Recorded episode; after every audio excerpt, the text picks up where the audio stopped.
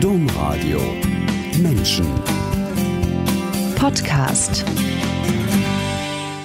Regina Groth-Bramel ist Reittherapeutin, Sozialpädagogin, Mutter und Pflegemutter und Autorin. Die meisten ihrer Bücher kann man in jedem Buchladen kaufen, aber eines, und wer weiß, vielleicht ihr wichtigstes Buch, kann man nicht kaufen. Mein Name ist Angela Krumpen. Herzlich willkommen in der Sendung Menschen. Dieses Buch, das man nicht kaufen kann, heißt Unsere zehn besten Tage.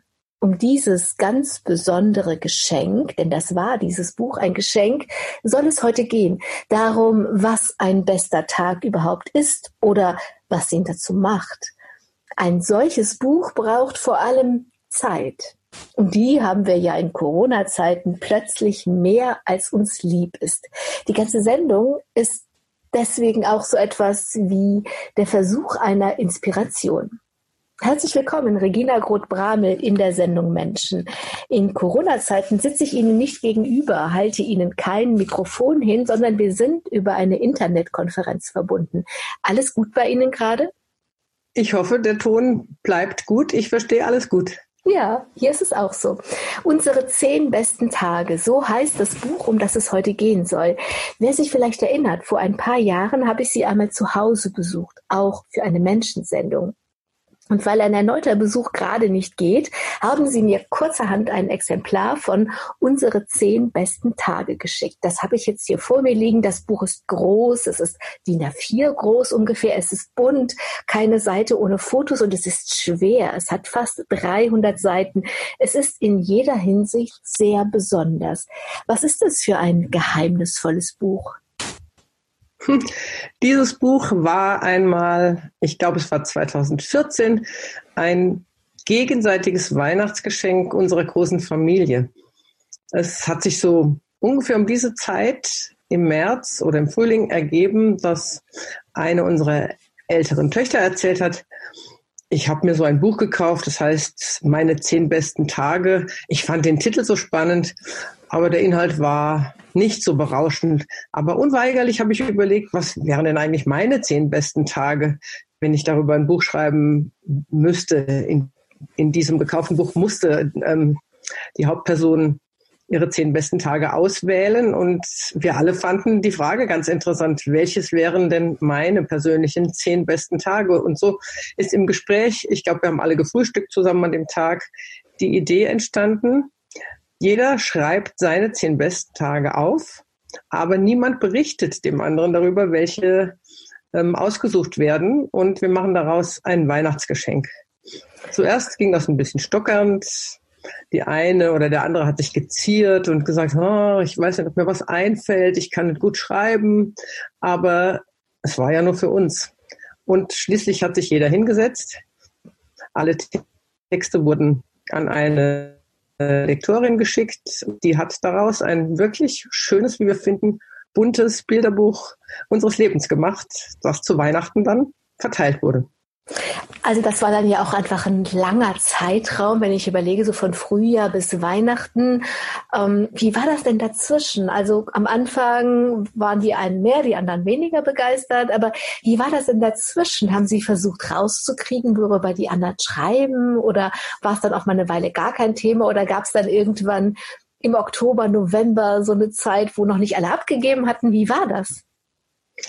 Also vielleicht muss ich dazu erklären, wir haben damals schon in verschiedenen Haushalten gelebt. Die vier selbstgeborenen beteiligten Kinder ähm, waren schon erwachsen und wir haben uns jetzt nicht jeden Tag gesehen. Und wenn wir uns gesehen haben, dann haben wir nicht jedes Mal über dieses Buchprojekt geredet. Nur hin und wieder hat manchmal die eine den anderen gefragt, könntest du mich unterstützen? Hast du eine Idee? Äh, hast du schon was gemacht? Uh, fällt ja auch genug ein. Und ich weiß, dass eine der älteren Töchter ähm, der Oma geholfen hat, indem sie also getippt hat, was die Oma erzählt hat. Mhm. Die Oma ist meine Mutter. Sie lebt bei uns in einer Einliegerwohnung, also im, im Haus von uns Eltern. Und da leben auch eine Menge kleinerer Kinder. Damals waren sie noch klein, Inzwischen sind sie ja auch schon Jugendliche geworden, die auch nur interviewt wurden, weil sie noch gar nicht selbst schreiben konnten. Also es war eigentlich ein großes Geheimnis, aber nicht ein Dauerthema. Okay. Und wenn das, um das kurz aufzuklären, am Anfang habe ich ja gesagt, Sie sind Mutter, Sie sind Pflegemutter. Sie haben gerade von den vier selbstgeborenen Kindern erzählt, die sind ein bisschen älter als ihre Pflegekinder und die Pflegekinder sind die, die dann eben für dieses Buchprojekt ähm, interviewt worden sind. Kommen wir mal zu Ihnen in diesem Projekt. Also Sie schreiben ja sonst auch viel. Sie haben wahrscheinlich nicht zu denen gehört, die sich geziert haben, so von wegen, oh, ob ich es schreiben kann. Aber als Sie dann angefangen haben zu schreiben, haben Sie erstmal angefangen nachzudenken. Darüber schreiben Sie auch in diesem Buch, weil diese Sache mit den zehn besten Tagen, auf einmal war Ihnen gar nicht mehr klar, was ist es eigentlich, ein bester Tag? Ja, das war eine der ganz interessanten Wirkungen von diesem Vorhaben. Wir haben alle darüber nachgedacht, was ist eigentlich ein bester Tag? Zuerst fällt ja dazu ein, ja, die Höhepunkte des Lebens, Eheschließung, der best, der schönste Tag im Leben, das muss der Hochzeitstag sein oder Geburt der Kinder. Ich glaube, Geburt nennt fast ähm, jede Familie, wenn man fragt, was war ein besonderer Tag bei euch. Ähm, also sind beste Tage besondere Tage? Sind es Höhepunkte? Sind es Tage vielleicht, bei denen alles stimmt, wo man von morgens bis abends unter Palmen im weißen Sand liegt und verwöhnt wird? Oder sind es solche Tage, wo der Lottogewinn ins Haus flattert? Oder wo man zum ersten Mal die Haustür vom äh, eigenen ersten Zuhause aufschließt? Und als wir so richtig ins Nachdenken gekommen sind, ist, glaube ich, auf verschiedenen Wegen jedem von uns klar geworden, beste Tage können auch solche sein, an denen etwas sehr Schwerwiegendes, etwas Entscheidendes passiert ist, was sich in letzter Minute noch zu etwas Gutem wendet oder was vielleicht eine Wende im Leben bewirkt, sodass auch ein schwerer Tag oder ein trauriger Tag etwas auslöst, was hinterher sich als kostbar oder hilfreich erweist ähm, oder, oder solche Tage, an denen man erleben konnte, dass man für andere wirksam ist, dass man eine gute Hilfe ist oder dass die Arbeit richtig gut gelingt. Also vielleicht auch Alltage können beste Tage sein. So war der Prozess. Und tatsächlich hat auch ähm, jedes Mitglied solche Tage mit ausgewählt in der ähm, in der persönlichen Auswahl. Und es war eine Riesenfreude und eine Riesenspannung, das dann am Weihnachtsabend zu lüften. Was hat jede Person geschrieben? Und wir haben festgestellt, manche Tage haben wir alle miteinander geschrieben, ohne uns abzusprechen, weil wir sie alle miteinander geteilt hatten und weil sie uns alle unvergesslich waren. Mhm. Das gucken wir gleich noch ein bisschen genauer an. Ich würde gern noch erst bei Ihnen und bei diesem Prozess so ein bisschen bleiben, dass ich mir das auch alles besser vorstellen kann.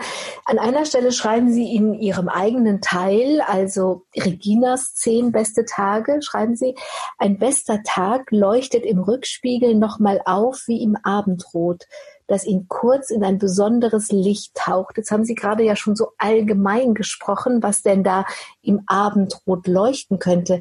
Haben Sie ein Beispiel für mich? Ja, es gibt mehrere sehr schwerwiegende Geschichten, die man sozusagen auf einen Tag äh, fokussieren könnte, der sich ereignet hat.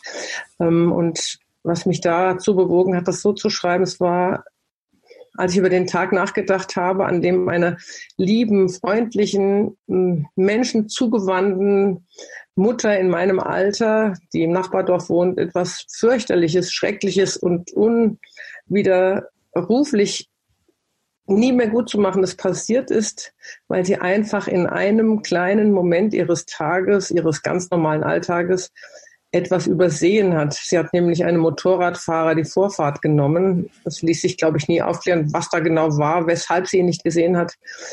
Und ähm, daraus ist ein schrecklicher, tragischer Unfall geworden. Der Motorradfahrer starb noch auf der Straße und hinter ihm im Pkw fuhr seine ganze Familie, seine Frau und sechs Kinder, noch zum Teil junge Kinder. Ich glaube, das älteste war zwölf. Und alle mussten miterleben und mit ansehen, wie ihr Vater dort starb. Und auch die Frau, die den Unfall verursacht hat, hatte ihr Auto voller Kinder. Sie sind auch eine große Familie. Und das war so unvorstellbar schrecklich, dass man dachte, das kann nie wieder gut werden. Das ist der schrecklichste, schlimmste Tag, der das ganze weitere Leben verändert und verdunkelt.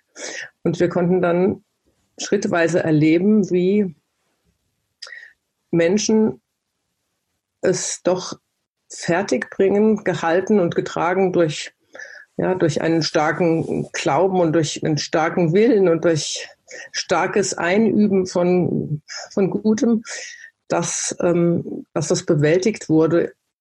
Ich glaube, es war ungefähr ein Jahr später, ich habe immer wieder daran gedacht, als ich gehört habe, die Familien sind sogar Freunde geworden. Mhm. Also eine unvorstellbare Leistung.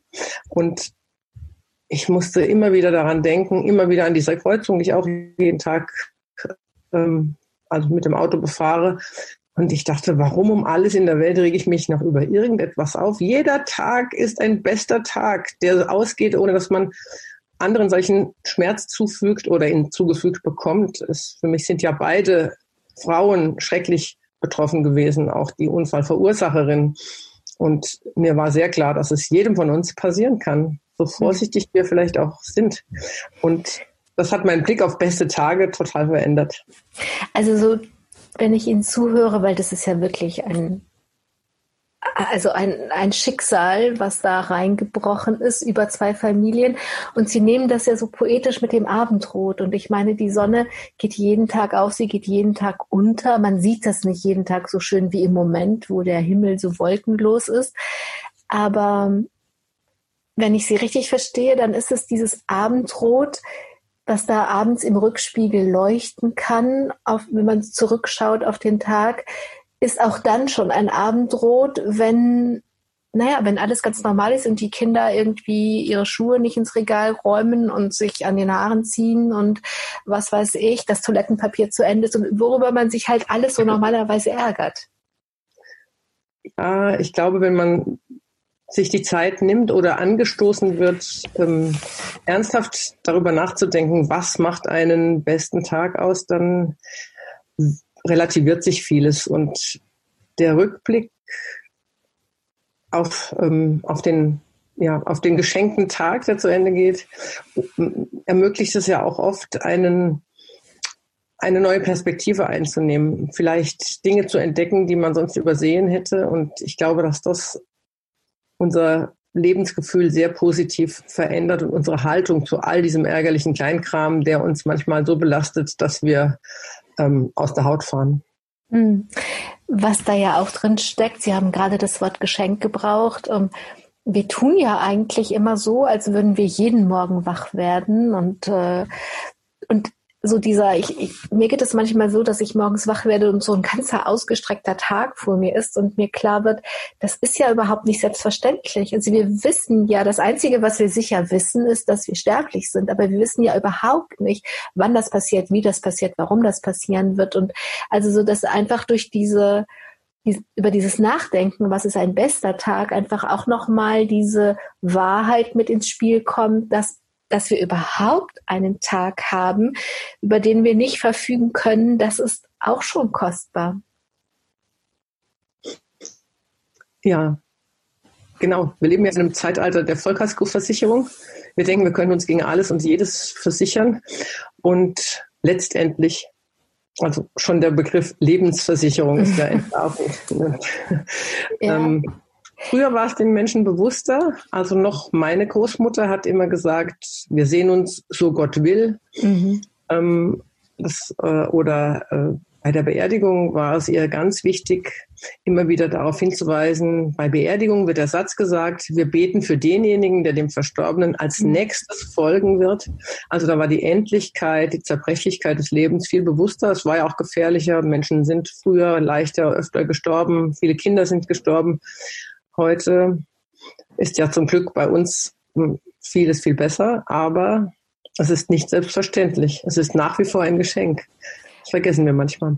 Naja, gerade werden wir durch ein winzig kleines Coronavirus andauernd daran erinnert, dass wir das äh, ganz, die ganze Welt wird daran erinnert im Moment. Jetzt ist die Zeit, jetzt ist die Zeit der Erinnerung, ja. Ich würde gerne zurückkommen zu dem Buch, unsere zehn besten Tage und zurück zu dieser Geschichte. Also Sie haben sich über ein Dreivierteljahr lang damit befasst. Irgendwann hat jeder was geschrieben. Es gab eine Lektorin, die hat alle Beiträge bekommen. Die anderen haben nicht gewusst, was die anderen schreiben. Und dann rückte dieser große Tag, der 24.12.2014, immer näher. Aber beinahe wäre aus den besten Tagen das schlechteste Weihnachtsfest geworden. Ja, das war noch ein bisschen aufregend zuletzt. Also wir haben nicht ganz den Zeitplan eingehalten, bis dann alle Beiträge da waren, war es dann doch September geworden. Eigentlich sollte das nach den Sommerferien schon sein. Dann fehlten noch Fotos ähm, und so weiter die Lektorin hatte dann auch noch irgendwelche Komplikationen und dann rief sie mich wirklich eine Woche vor Weihnachten an und sagte, oh, ich glaube, das wird nichts. Es könnte gut passieren, dass es doch äh, ins neue Jahr hinein dauert. Und da habe ich gesagt, sehen Sie zu, dass das bitteschön nicht das schlechteste Weihnachten für unsere Familie wird. sie hat tatsächlich dann alles gegeben. Das Buch musste noch aus Hamburg geschickt werden, also die Kiste mit den Exemplaren. Mhm. Ich hätte die notfalls auch noch abgeholt am 24. Aber die Post hat sie pünktlich gebracht. Und ähm, dann standen die da bei uns. Es war klar, alle kommen am Mittag äh, bei uns zusammen. Wir essen dann zusammen und dann geht's los mit der äh, Feierei. Wir sind alle sehr geübte Weihnachter. Wir haben da so feste Traditionen. Wir wissen, äh, wie der Fahrplan ist und das gefällt uns auch allen. Und ähm, nur eine Tochter, genau die Tochter, die die Idee zu diesem Buch geliefert hatte, kam nicht pünktlich. Und naja, jeder kann sich ja mal verspäten, wir wissen, wie das ist, alle haben noch was zu tun und so weiter. Aber ich bin manchmal eine sehr ängstliche Mutter, obwohl ich versuche, gut zu verbergen ich habe gedacht, oh Gott, womöglich hat sie einen Unfall gehabt. Am Ende ist sie jetzt gestorben.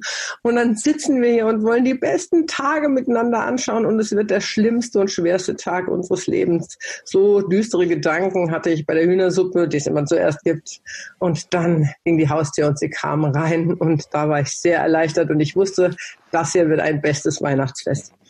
Naja, vielleicht sollten Sie mal über einen Roman nachdenken, wenn ich Ihnen so zuhöre, so ein Plot für dramaturgische, dramatische Szenen, das äh, liegt Ihren Gedanken ja ganz offensichtlich. Also für einen Roman wäre es der richtige Stoff gewesen, auf jeden Fall. Aber dann war ja alles, war ja alles schön. Wie war das dann? Wie muss ich mir das vorstellen? Wie war das, dieses Buch zu entdecken? War das auch das stillste Weihnachten aller Zeiten in, bei der Familie Groth-Bramel, weil jeder sich erstmal ein Buch genommen hat und gelesen hat, was hat mein Mann über mich geschrieben, meine Frau, was meine Mutter, was irgendwie. Wie war das dann? Oder war es ja. ein großes Entdecken und ein großes Hallo und alle haben gleichzeitig gesagt, guck mal hier und guck mal da? Es war eine Mischung aus beidem. Wir haben also diese, wir saßen im Kreis. Wir haben zum Glück ein sehr großes Zimmer, wo ein sehr großer Kreis äh, reinpasst. Dann haben wir die Kiste geöffnet. Dann hat jede Person ein Buch überreicht bekommen. Und es ist auch wirklich sehr, sehr schön gestaltet. Vorne sind nochmal alle Namen drin mit Seitenangabe, wer wo geschrieben hat. Und dann wurde erstmal geplättert, das war also leise, es hat nur geraschelt. Dann fingen die ersten Quieker und äh, das erste Gelächter so an. Und dann ähm, gab es ein paar kleine Freudenschreie und es sind auch einige Tränen geflossen. Tränen der Rührung, Tränen der Freude. Und ähm, teilweise wurde dann vorgelesen. Später haben wir uns dann geeinigt, als alle mal durchgeblättert haben, dass ähm, dass alle die Chance bekommen, ein kurzes Stück vorzulesen, vor allen Dingen auch mhm. für die mhm. Jüngeren, die damals noch mhm. nicht selbst lesen konnten. Und ich glaube, also am meisten waren wir darüber begeistert, dass wir so viele Überschneidungen gefunden haben. Das hat uns sehr miteinander verbunden. Überschneidungen heißt, also Sie wussten ja nicht, welche Tage wählen Sie aus oder welche Ereignisse, dass Ereignisse aus verschiedenen Perspektiven aufgetaucht sind. Also wenn es ein genau. Ereignis genau. zwischen Vater und Mutter oder zwischen Mutter und Sohn zum Beispiel, da geht es um, also ich habe das ja dann jetzt auch lesen dürfen, da geht es an einer Stelle um eine große Wanderung, sie mit ihrem Jüngsten und das taucht auch bei Ihnen auf und es taucht auch bei dem Sohn auf. Ja, und wir haben es natürlich beide unterschiedlich erlebt, aber ähm, die Freude über dieses Erlebnis ist in jeder Darstellung so deutlich und ich glaube, die anderen hatten das Gefühl, sie wären selbst dabei gewesen, als sie das dann gelesen haben. Mhm. Als ich dieses Buch äh, gelesen und durchgeblättert habe und darüber nachgedacht habe, habe ich gedacht, das ganze Buch ist eigentlich wie eine einzige große Liebeserklärung an das Leben, an die Menschen in der Familie, an die Paare, die Geschwister, die Mutter, die Kinder. Welche Folgen hat das gehabt, habe ich mich gefragt und frage ich jetzt Sie, diese Liebe, die man ja empfindet, die einfach da ist, so öffentlich und so nachhaltig, weil ja auch immer noch zum Nachlesen, in diesem Buch auszudrücken? Also ich glaube, es hat mehrere Effekte gehabt. Ein ganz wichtiger, ähm, eine ganz wichtige Wirkung ist zum Beispiel, dass meine Mutter, also die Großmutter all dieser Kinder, ähm, so vieles erzählt hat aus ihrem Leben, was sie als Zeitzeugin in absehbarer Zeit nicht mehr erzählen werden kann. Sie erfreut sich zum Glück immer noch stabiler Gesundheit und ist 88 Jahre alt, aber ähm, es ist ja klar, dass das, was sie als Kind erlebt hat, sie ist die letzte aus der Generation, die zu uns gehört, niemand mehr erzählen wird, wenn sie es nicht mehr tut. Und sie hat äh, ihre Jugend im Krieg verbracht. Es ist für die Kinder ganz, ganz beeindruckend, das nachzulesen. Und noch können Sie Oma auch noch mal dazu fragen. Aber ähm, es ist wie eine Art Überlieferung ihrer Biografie, die ja auch natürlich unsere Familiengeschichte geprägt hat. Und so setzt sich das ja fort. Ich denke mir, wenn wir mal nicht mehr da sind, werden unsere Kinder dann bestimmt auch noch mal nachlesen, was hat uns bewegt, als wir äh, jetzt in dem Alter waren. Das ist das eine.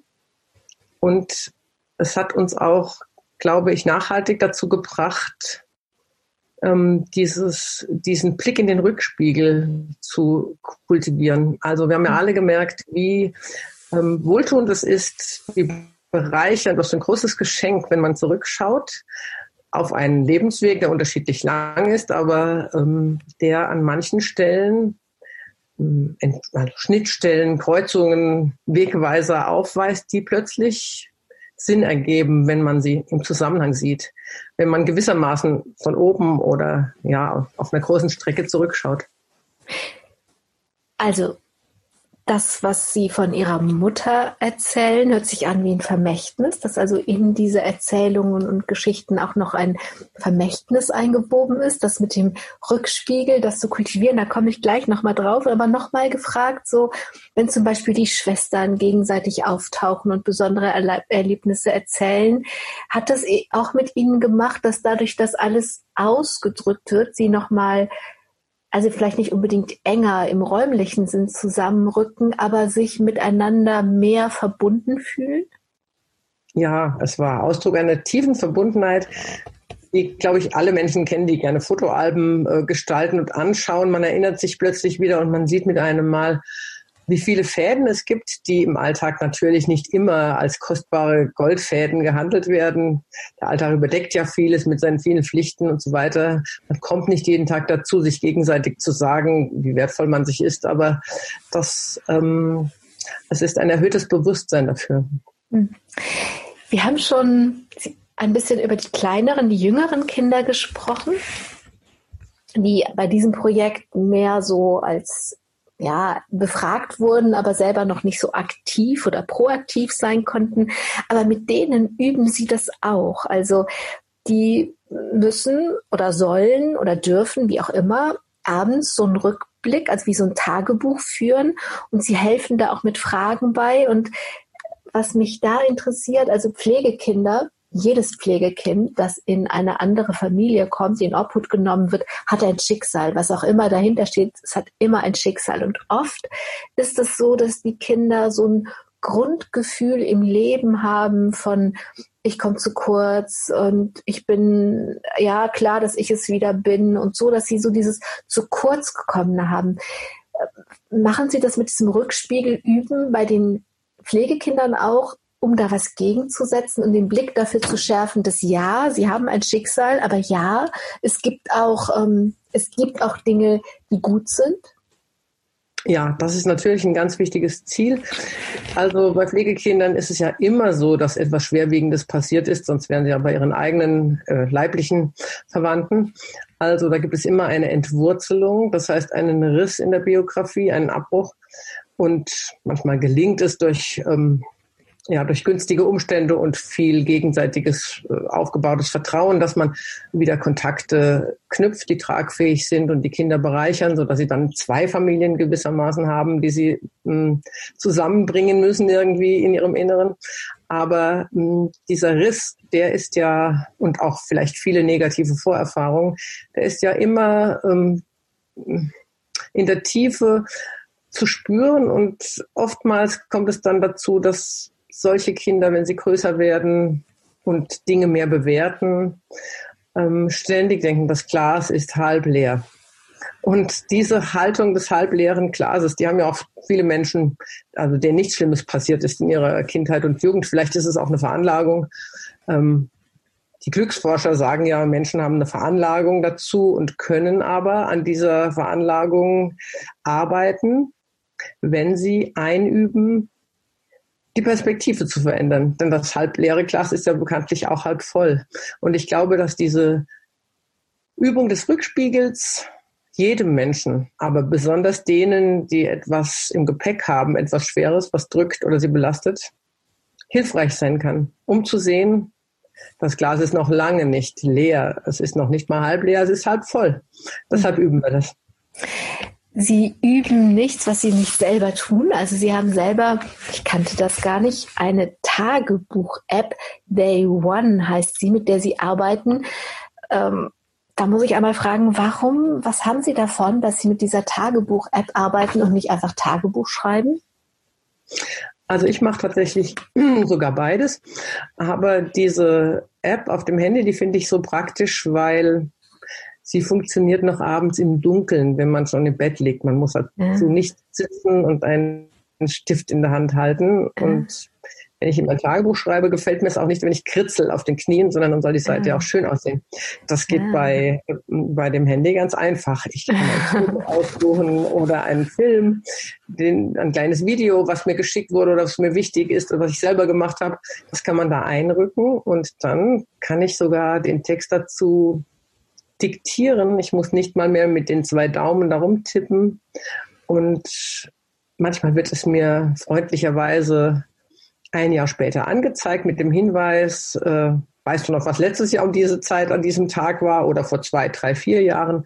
Also die ist auch so ein bisschen interaktiv, diese App. Und es ist so einfach und so schön, wenn man dann mh, hm, plötzlich wieder solche auftauchenden Erinnerungen hat, ähm, zusammen mit einem Bild. Also ist genau das, was ich mir immer gewünscht habe, als die Technik noch nicht so weit war.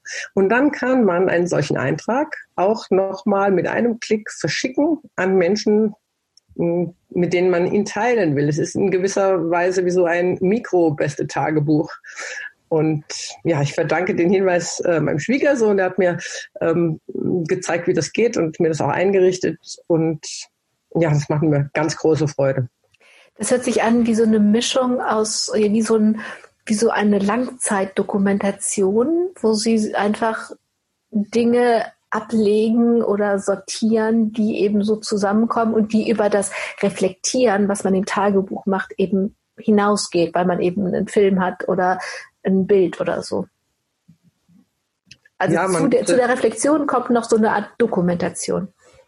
Ja, und ein Bild sagt ja nun mal auch mehr als tausend Worte. Man kann natürlich auch in Worten Bilder malen, aber das dann mhm. doch etwas aufwendiger und ähm, mhm. mit einem gelungenen Foto, was ich abends haben will, gehe ich ja natürlich auch schon morgens anders durch den Tag. Wenn ich dann das erste aufblühende ähm, Primelchen sehe, mache ich ein Bild davon, weil ich denke, ah, es kommt heute Abend in den Kalender, wenn wir nichts anderes mehr Okay, also den Tag über läuft das auch mit, so dieses, äh, was könnte ich heute Abend also der Blick dafür ist geschärft, was man abends auswählen könnte. Ja, weil also natürlich die Steine, die im Weg liegen, könnte man auch fotografieren, aber man hat ja lieber was Schönes. Also schon allein, dass man sich wünscht, auf das Schöne zu achten, damit man abends ein schönes Bild hat, macht ja schon einen Unterschied.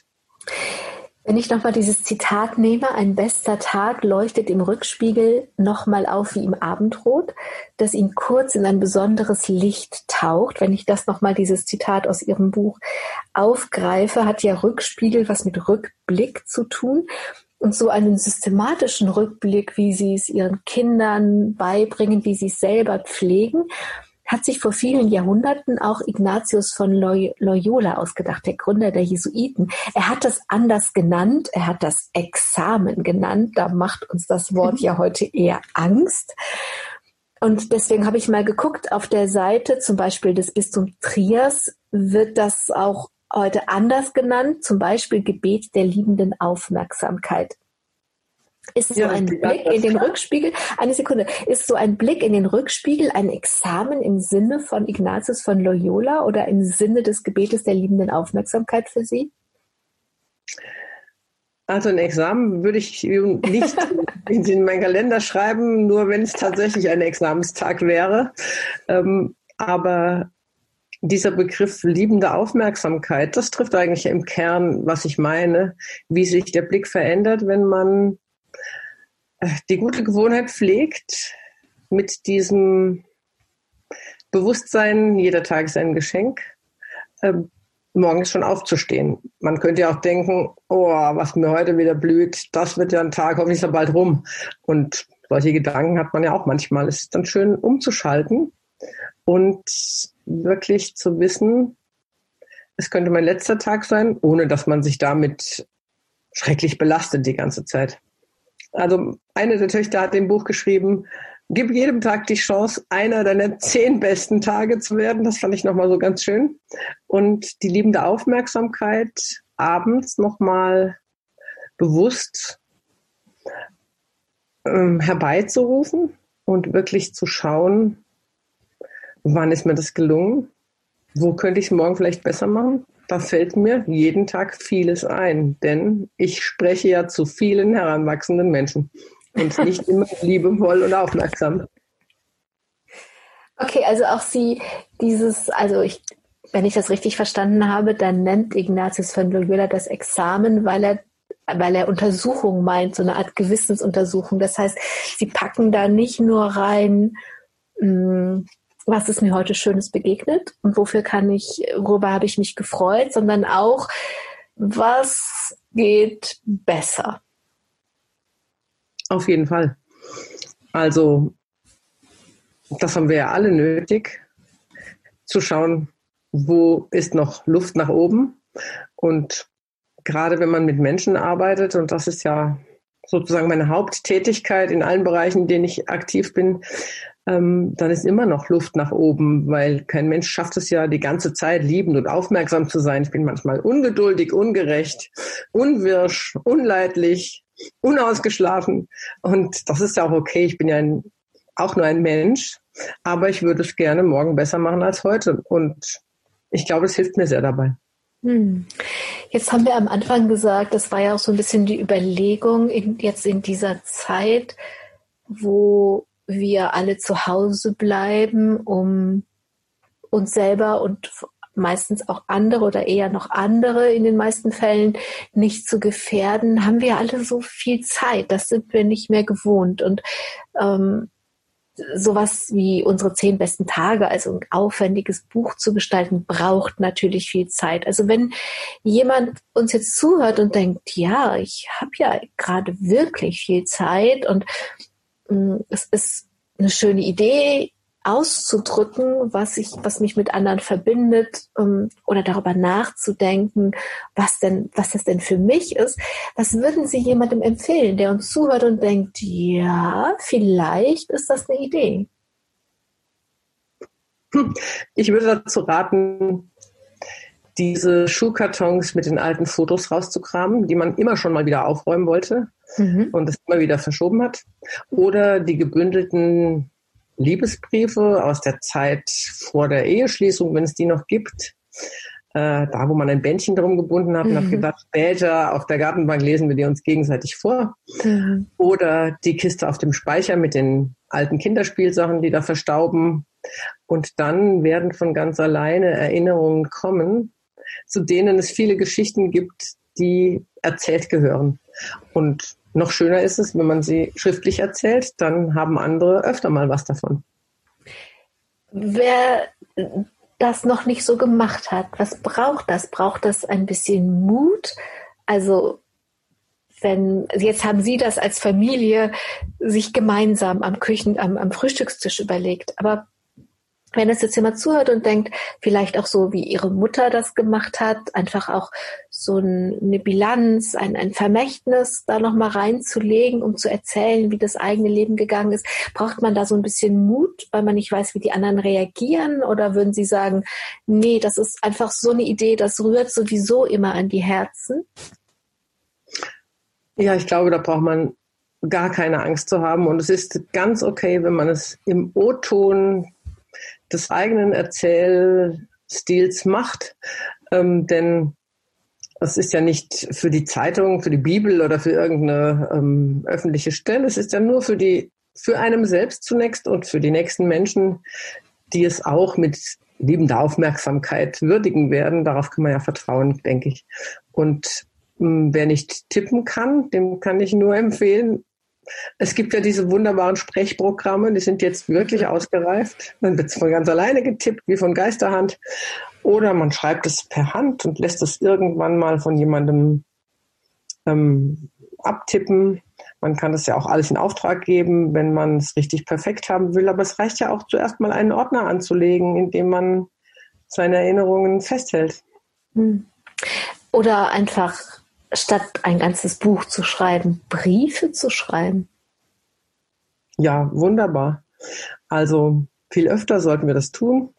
Briefe zu schreiben an sich selbst, an die Menschen, die einem etwas bedeuten oder an solche Menschen, die einem plötzlich einfallen, die auf dem Lebensweg eine wichtige Rolle gespielt haben. Also wir alle nehmen ja nicht jeden mit, der in unserem Leben wichtig war, sondern es gibt Begegnungen, auch gemeinsame Wegstrecken und dann ist ja vielleicht auch mal eine Sache wieder zu Ende. Man verabschiedet sich, man hört ab und zu noch voneinander oder dazwischen liegen dann auch ein paar Jahre. Aber immer wieder mal erinnert man sich oder jetzt in dieser Zeit der, ja, der langen Zeit Erinnerung wird man vielleicht auf den einen oder anderen wieder stoßen und ihm schreiben, du warst an der und der Stelle in meinem Leben ganz bedeutsam und ich habe oft noch daran gedacht, was du mir damals gesagt oder gezeigt hast. Und ich glaube, das ist auch ein großes Geschenk für die Menschen, die man damit ja, beglückt. Das heißt, eine Idee so als ähm, Leitfrage mitzugeben könnte sein, darüber nachzudenken. Also die Erinnerung kommt zu lassen, das haben Sie ja ganz plastisch, ähm, ganz plastische Ideen in den Raum gestellt, wie alte Fotokisten angucken oder mal gucken, wo habe ich die Sachen mit den Babyschüchen oder so Sachen, die man eben aufhebt, weil, weil die damit verbundenen Erinnerungen so wichtig sind. Also da könnte man sie locken, die Erinnerungen. Aber dann einfach auch so Fragen zu stellen wie, ich denke zum Beispiel oft an Lehrern. Ich habe meinen Lehrern so viel zu verdanken und ich schreibe denen tatsächlich dann ab und zu Briefe, wenn mir auffällt, dass ich eine Fähigkeit, die ich in ihrem Kontext gelernt habe oder eine Einsicht, die ich gehabt habe, dass ich sie eben von ihnen habe und versuche das so ähm, ja so dingfest zu machen, dass die das in einem Brief anfangen, anfassen könnten. Also so eine Leitfrage könnte ja vielleicht auch sein, was habe ich von diesen Menschen bekommen? Was ist mir dienlich gewesen? Was hat mir genützt? Was hat mich gefreut? Was hat mich weitergebracht? Und das dann auszudrücken. Genau. Das äh, tue ich übrigens auch. Ich habe auch mit ein paar Lehrern, Lehrerinnen äh, noch Kontakt hier und da und das ist immer sehr ähm, also auch ein schöner Ausflug in die Vergangenheit und es ist auch immer zukunftsweisend. Und ähm, also wir sind ähm, zuverlässige, aber auch kritische Mitglieder der katholischen Kirche und bei all dem, was da passiert, könnte man ja wirklich ähm, äh, den Verstand verlieren. Aber es gibt auf unserem Lebensweg Priester, und Religionslehrerinnen, die für uns sehr wichtig geworden sind. Und denen sagen wir das auch mhm. zu manchen Gelegenheiten nochmal ganz gerne, wie bedeutsam es war, ihnen begegnet zu sein und dass wegen solcher Menschen man einer Gemeinschaft zugehörig bleibt, die einem manchmal zur Verzweiflung treibt. Hm. Also, wir haben diese Sendung genannt Gute Tage, beste Tage und ein allerbestes Geschenk, eine Inspiration. Ich hoffe, dass da Inspirierendes dabei war, wie man jetzt diese viele Zeit, die auf einmal, ich meine, die Zeit ist immer gleich lang. Wir haben immer 24 Stunden, sieben Tage die Woche, 365 Tage im Jahr, aber wir füllen die ja so unglaublich ähm, dicht. Und jetzt ist auf einmal der Terminkalender leer gefegt und das sind so lange Zeiten da, die wir füllen können, weil wir alle zu Hause bleiben das sollte ja auch ne, als die Idee war, auch eine Inspirations äh, zu sein. Sie erzählen, wie Sie das in Ihrer Familie gelöst haben, zum Beispiel mit den zehn besten Tagen, unsere zehn besten Tage. Und bevor ich Sie wieder zu Ihren Kindern zurücklasse, ähm, noch eine Frage. Am Ende jeder Sendung frage ich eigentlich so nach einem Wunsch, was in dem Leben noch passieren soll. Und jetzt, wo wir alle von einem Thema dominiert werden, was unsere Lebenswirklichkeit so grundlegend im Moment bestimmt, würde ich Sie gerne fragen, haben Sie einen Wunsch für diese Corona-Zeit, die wir miteinander durchstehen müssen? Ja, ich wünsche mir, dass unser aller Bewusstsein für das Geschenk jedes einzelnen Tages größer wird, dass wir aufmerksamer und sensibler miteinander und mit unserer Welt umgehen, dass wir dankbarer leben und uns gegenseitig durch diese schönen Aufmerksamkeiten, von denen man auch ab und zu mal hört oder liest, beschenken. Regina Groth-Bramel war das. Ich danke Ihnen sehr, dass Sie einen Teil der Zeit, die jetzt da ist, an uns geschenkt haben, den der, der Sendung Menschen im Domradio und allen Hörerinnen und Hörern, die zuhören. Und ich wünsche, dass genau das passiert, dass wir alle irgendwie uns mehr erinnern, wie kostbar und wie zerbrechlich das Leben ist und dass, dass wir das nur zusammen irgendwie so schaffen können, dass wir dann wirklich auch in der Zeit, die wir haben, ein gutes Leben haben. Danke Ihnen, Regina Groth-Bramel. Danke allen, die zugehört haben. Am Mikrofon war Angela Krumpen. Bleiben Sie gesund, passen Sie gut auf sich auf und auf alle andere auch. Domradio Podcast. Mehr unter domradio.de slash podcast.